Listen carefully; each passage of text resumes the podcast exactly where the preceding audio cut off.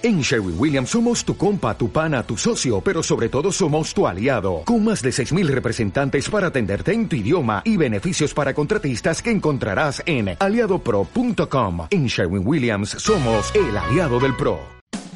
Radio Claret América presenta Hablando del Alma y sus tropiezos con la doctora Blanca Almeida. Una manera diferente de aprender del comportamiento y del quehacer humano. Con ustedes, la doctora Blanca Almeida. Bienvenidos a Hablando del Alma y sus tropiezos. Yo soy Blanca Almeida. Bienvenido toda la audiencia de Radio Claret y de Radio Soy Católico y todos aquellos que me escuchan también cada semana a través de las diferentes redes, a través de los diferentes mecanismos que tenemos para poder llegar a sus hogares.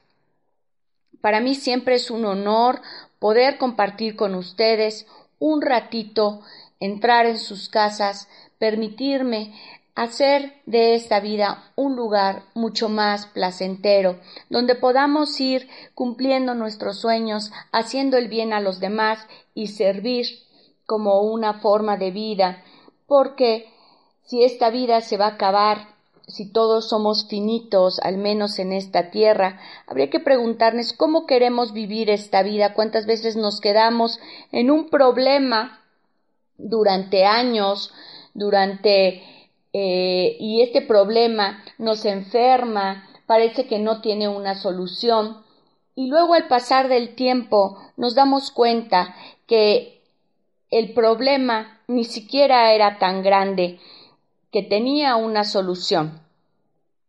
Y hoy quiero platicar con ustedes y enseñarles algunas técnicas de cómo solucionar los problemas. ¿Qué podemos hacer para que estos problemas no nos coman, no nos estresen, no nos causen ansiedad y sufrimiento? Lo primero es pensar que lo que puede ser un problema para ustedes no necesariamente es para mí. Y esto nos lleva a pensar que problema es aquel de que quien piensa que lo tiene. Porque pudiera ser tan tan sencillo como que voy a un lugar, a un salón de belleza para que me pinten el pelo, supongamos. Y yo considero que eh, la persona que me va a pintar el pelo, pues me lo va a pintar del mismo color que lo traigo yo, que sería un tono café. Supongamos que el peluquero o la persona que me atiende confunde las pinturas, me aplica el tinte y cuando ya me lavan, pues resulta que soy pelirroja. Pelirroja y me van poniendo, me van secando con la secadora y ese color que yo esperaba que fuera café, pues ahora resulta que soy bien pelirroja.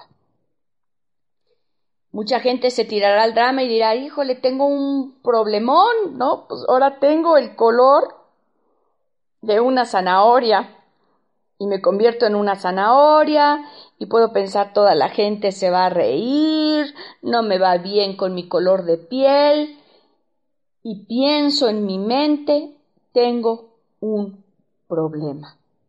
Entonces, problema es aquello que yo considero que es un impedimento algo que viene a obstaculizar mis deseos, mis planes, mi vida, mi forma de pensar. Y esa persona piensa que tener el cabello de color zanahoria es un problema, se queja, se queja con el señor de la, del salón de belleza, hace un mitote, no está contenta y le dicen, no, es que no podemos pintárselo otra vez por los químicos y su cabello se puede quemar. Entonces usted se tiene que quedar con ese color durante una semana, durante 10 días, regrese para que nosotros podamos solucionar el error que hemos cometido. ¡Qué barbaridad! piensa esta mujer 10 días con este color. y se va muy contrariada y durante 10 días se queja del color de cabello que tiene. Y durante 10 días ese color le estresa porque ella no está contenta y solamente piensa en que ese color no le va bien. Entonces no puede, eso le empieza a afectar a su familia porque llega de mal humor. El esposo pues no puede comentar nada porque todo lo que comenta, si le dice que se ve bien, ella piensa que el esposo se está burlando. Si le dice que se ve mal, se tira al llanto. Entonces nadie puede comentar su color de cabello. en la casa ella está de muy mal humor. En el trabajo incluso decide tomar una semana de vacaciones para que nadie vea ese color de cabello que ella hoy tiene. Entonces, de un evento, esta persona con el color de cabello zanahoria o rojo, lo hace muy grande y lo lleva tanto a su familia como a su pareja como a su trabajo. Esta persona interpreta esto como un gran problema. Pero vayamos a otro escenario.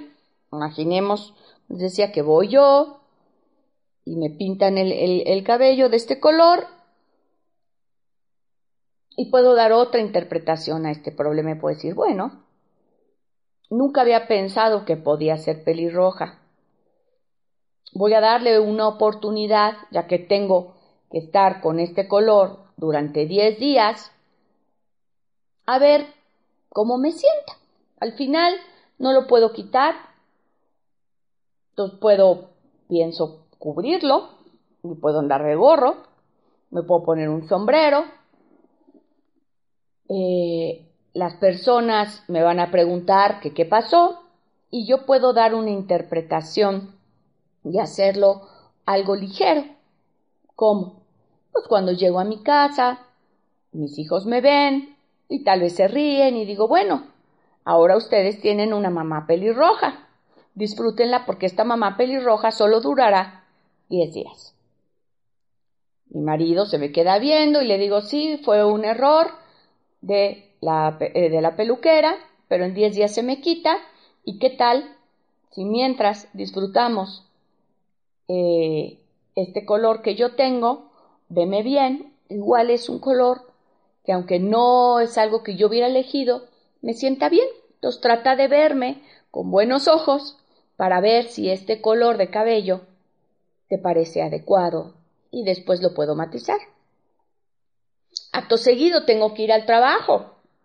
Es más, tengo una entrevista en la televisión. No la voy a cancelar. No voy a hacer que ser pelirroja se convierta en un problema.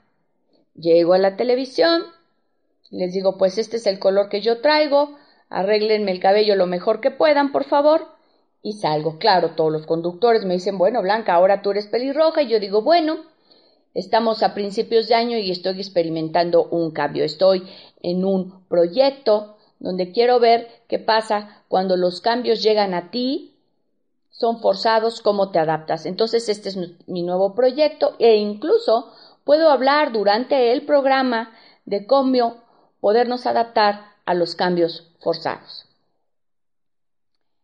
Si se fijan, un problema es un problema cuando la gente piensa que es un problema. Cuando le damos la vuelta a las cosas, podemos seguir viviendo en paz.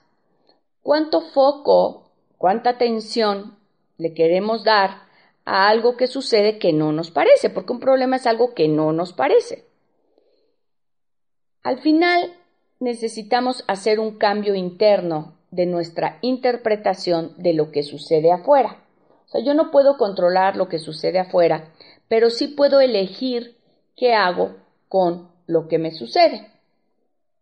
Por ejemplo, vemos otra cosa, o sea, un problema es cuando algo no me parece.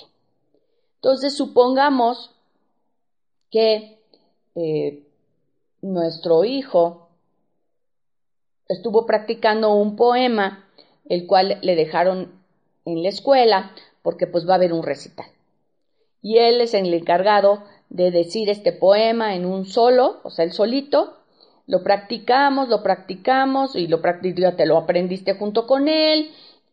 Y a la mera hora de la presentación, tu hijo se pasma y aquello que habían practicado y se sabía al derecho y al revés, en ese momento tu hijo no le sale una sola palabra. Tú estás viéndolo ahí en el público, casi estás igual de nerviosa que él. Las personas alrededor empiezan a pensar, pues qué pasa con este niño, por qué no habla, y empiezas tú a sudar. Finalmente la maestra, que tiene que solucionar este problema, que es cuando sucede algo que no nos parece o que no estaba dentro de lo planeado, pues se pone a cantar o pone a otros niños a cantar mientras retiran a tu hijo para que él se pueda tranquilizar porque resulta pues que él se pone a llorar porque la voz le traicionó y no pudo hablar y decir el problema. Parece que ya está solucionado y tú ¿qué haces? ¿Te sigues pensando después de verlo en que fue un fracaso o le vas a dar la vuelta al problema? ¿Cómo le darías la vuelta? Piénsalo. Vamos a una pausa y ahorita regresamos aquí en Hablando del alma y sus tropiezos. Hablando del alma y sus tropiezos con la doctora Blanca Almeida, una manera diferente de aprender del comportamiento y del quehacer humano.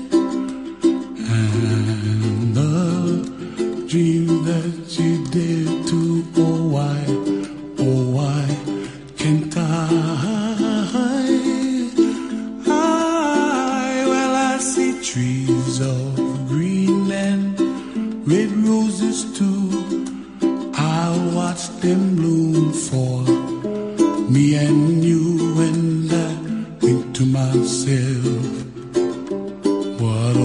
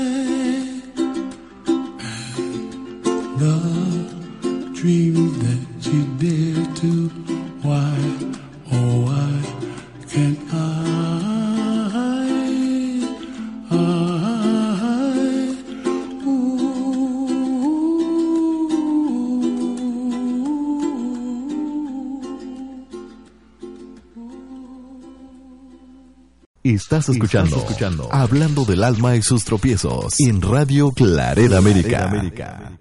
Estamos aquí de vuelta en Hablando del alma y sus tropiezos y los dejé ahí con una preguntita de cómo solucionarían, cómo, qué, cómo abordarían la omisión o el olvido de su hijo cuando ustedes estuvieron todo ese tiempo con él practicando el poema.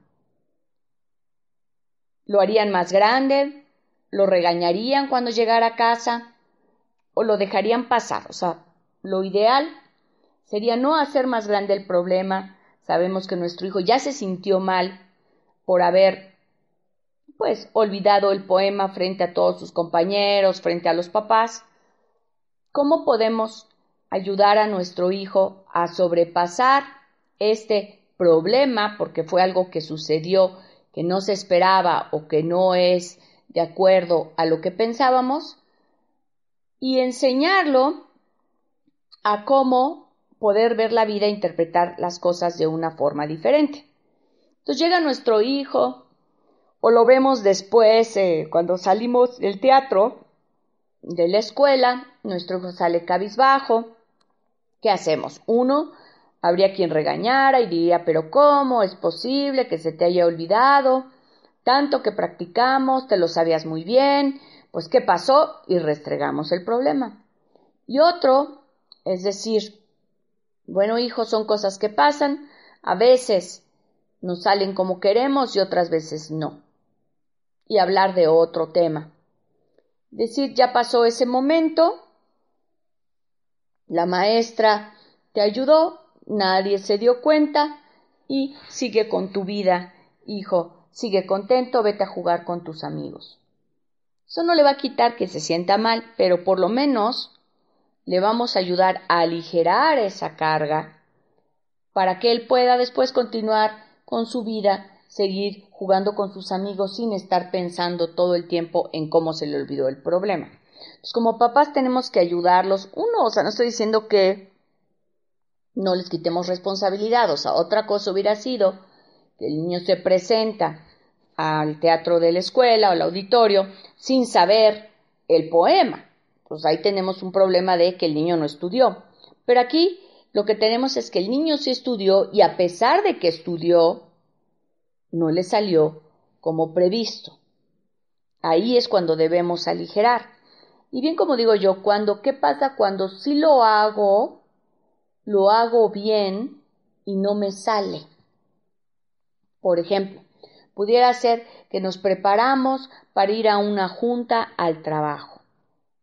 Tenemos nuestra presentación, la practicamos, la tuvimos ahí en PowerPoint o donde ustedes la pongan, lista para proyectar, nos despertamos, nos arreglamos con este espíritu de profesionalismo Salimos de casa, seguros de nosotros mismos, llegamos al trabajo para dar la presentación. Estamos ahí ya reunidos y que se nos olvida la presentación. Todo ese trabajo que habíamos invertido en esa presentación, pues resulta o se nos olvidó o resulta que se borró. El caso es que no tenemos esa presentación. Ahí tenemos unos pocos segundos para poder voltear el problema, la situación. Habrá quien se vaya a llorar al baño y cancele la presentación porque no tenemos los elementos para darla. Y habrá otros más inteligentes emocionalmente, y me refiero emocionalmente, en la inteligencia emocional es, a pesar de que me pasa, controlo mis emociones para dar una solución. Y ahí es decir, bueno, eh, vamos a usar hoy una modalidad diferente para poder llevar a cabo esta junta con la presentación. Y lo que podemos hacer es, de lo que nos acordamos, poder dar esa presentación sin la ayuda visual y decir, bueno, hoy vamos o podemos hacerlo en forma de dinámica o podemos cambiar la presentación y decir mejor, eh, necesitamos oír ustedes, de, ustedes los clientes, sus dudas, sus preguntas, para entonces poder dar la presentación. O sea, ¿cómo podemos mover esta situación para convertir algo desfavorable en favorable? Esa es la pregunta como vimos desde la primera parte del programa, es cómo convierto el que me hayan pintado el pelo de pelirrojo a algo que funcione a mi favor, no a que funcione en mi contra. O sea, ya es adverso el que yo haya olvidado la presentación, entonces lo convierto a algo favorable, porque no me puedo ir a llorar a la esquina. Entonces tengo, si estoy frente a otras personas, que están esperando algo de mí, ¿qué puedo darles a esas personas que no es exactamente lo que había pensado porque no tengo la presentación? Pero al final tengo que hacer un delivery, o sea, les tengo que dar algo. Entonces, ¿cómo transformo? Y ahí es donde nosotros tenemos que ir viendo en qué me voy a enfocar, cuánto tiempo me voy a enfocar, o sea, qué significa y cómo lo puedo cambiar, o sea, qué puedo hacer con respecto a esta circunstancia. ¿Cómo puedo mover la vida para que la vida no me alcance o para que no tenga estos momentos de estrés por algo que me pasó constantemente? En la vida nos van a pasar cosas que están fuera de nuestro control. No podemos controlarlo, pero sí podemos interpretarlo de una forma que sea favorable para nosotros. Un ejemplo muy puntual de algo que está pasando en este momento en los Estados Unidos, pues es que el presidente está tratando de, pues ahora sí que ningunear a los mexicanos. Y curiosamente, esta postura de ese nuevo presidente, los mexicanos hemos sabido darle la vuelta. ¿Y qué vemos ya en las redes? Uno, el mexicano podría decir, no, pues ya nos van a extraditar o no, ya no podemos ir a Estados Unidos. Y sin embargo, dentro de las redes, el mexicano es muy hábil para darle la vuelta a las cosas. Y resulta que hoy, en las redes, ustedes pueden encontrar muchos videos incitando a los mexicanos a viajar dentro de su propio país como una solución, como una forma de retomar nuestras raíces, retomar nuestros lugares turísticos y verlos como algo muy valioso y dejar de mirar al país vecino como un lugar para visitarlo. en vez de tirarnos al drama, estamos reivindicando nuestra cultura, nuestros lugares paradisiacos, nuestro hermoso México como una forma de regresar a ser más patriotas, a ser más unidos en vez de poner nuestro foco en el ataque directo que estamos teniendo, ponemos nuestro foco en la unidad de nuestro país, de nuestra República Mexicana. ¿Qué están haciendo otros países con respecto a esto? Se dice que los americanos dicen America is great, América es grande. Y hoy hemos sabido que América es todo el continente americano, no nada más los estadounidenses. Entonces decimos sí, América, pero el continente americano es grande, es grandioso y volvemos a reivindicar a decir, busquemos otras raíces en nuestra América, es decir, América es grande para todos, donde somos una diversidad de países que constituyen este continente americano. Y así tenemos infinidad de ejemplos. Lo importante es que tú lo apliques a tu vida. Decía de, eh, que un problema no puede solucionarse con la misma mente que lo creó. Esto quiere decir que cuando yo veo algo como un problema y sigo pensando que es un problema, no le voy a encontrar la solución. Entonces tengo que decir, uno, eh, preguntas muy sencillas, es decir, ¿cómo convierto este problema en mi amigo? ¿Cómo le doy la vuelta al problema? ¿Cómo pienso diferente acerca de este problema? O sea, ¿cómo le, cómo esto que yo pienso tendría que pensar lo contrario. Vimos los ejemplos, cómo pensar que el color de pelo en vez de ser algo fatal puede ser algo positivo. Cómo pensar que ayudarle a mi hijo a pensar que el que se haya olvidado el poema no es grave, sino es algo positivo, donde él pudo así eh, poder reforzar el estar en una situación de estrés y salir airoso. Pongan en práctica cómo resolver problemas, cómo me enfoco, qué significa y cómo le doy la vuelta al problema. Piensa lo contrario. Deja de pensar que es un problema y piensa que es una bendición. Recuerden que pueden contactarme en comentarios arroba blancaalmeida.com. Mándenme sus comentarios, mándenme sus sugerencias. Me pueden seguir por Facebook como Blanca Almeida o mi WhatsApp es 521 55 36 77 68 38, donde pueden agendar una cita ya sea terapia individual, familiar y de pareja, ya sea en la Ciudad de México o vía Skype por medio de videollamada. Siempre estoy aquí al alcance de ustedes. Soy Blanca Almeida, les mando bendiciones y nos escuchamos la próxima semana. Radio Claret América presentó Hablando del alma y sus tropiezos con la doctora Blanca Almeida. Sus comentarios y sugerencias son importantes para nosotros. Contacte a la doctora Almeida en comentarios arroba blancaalmeida.com.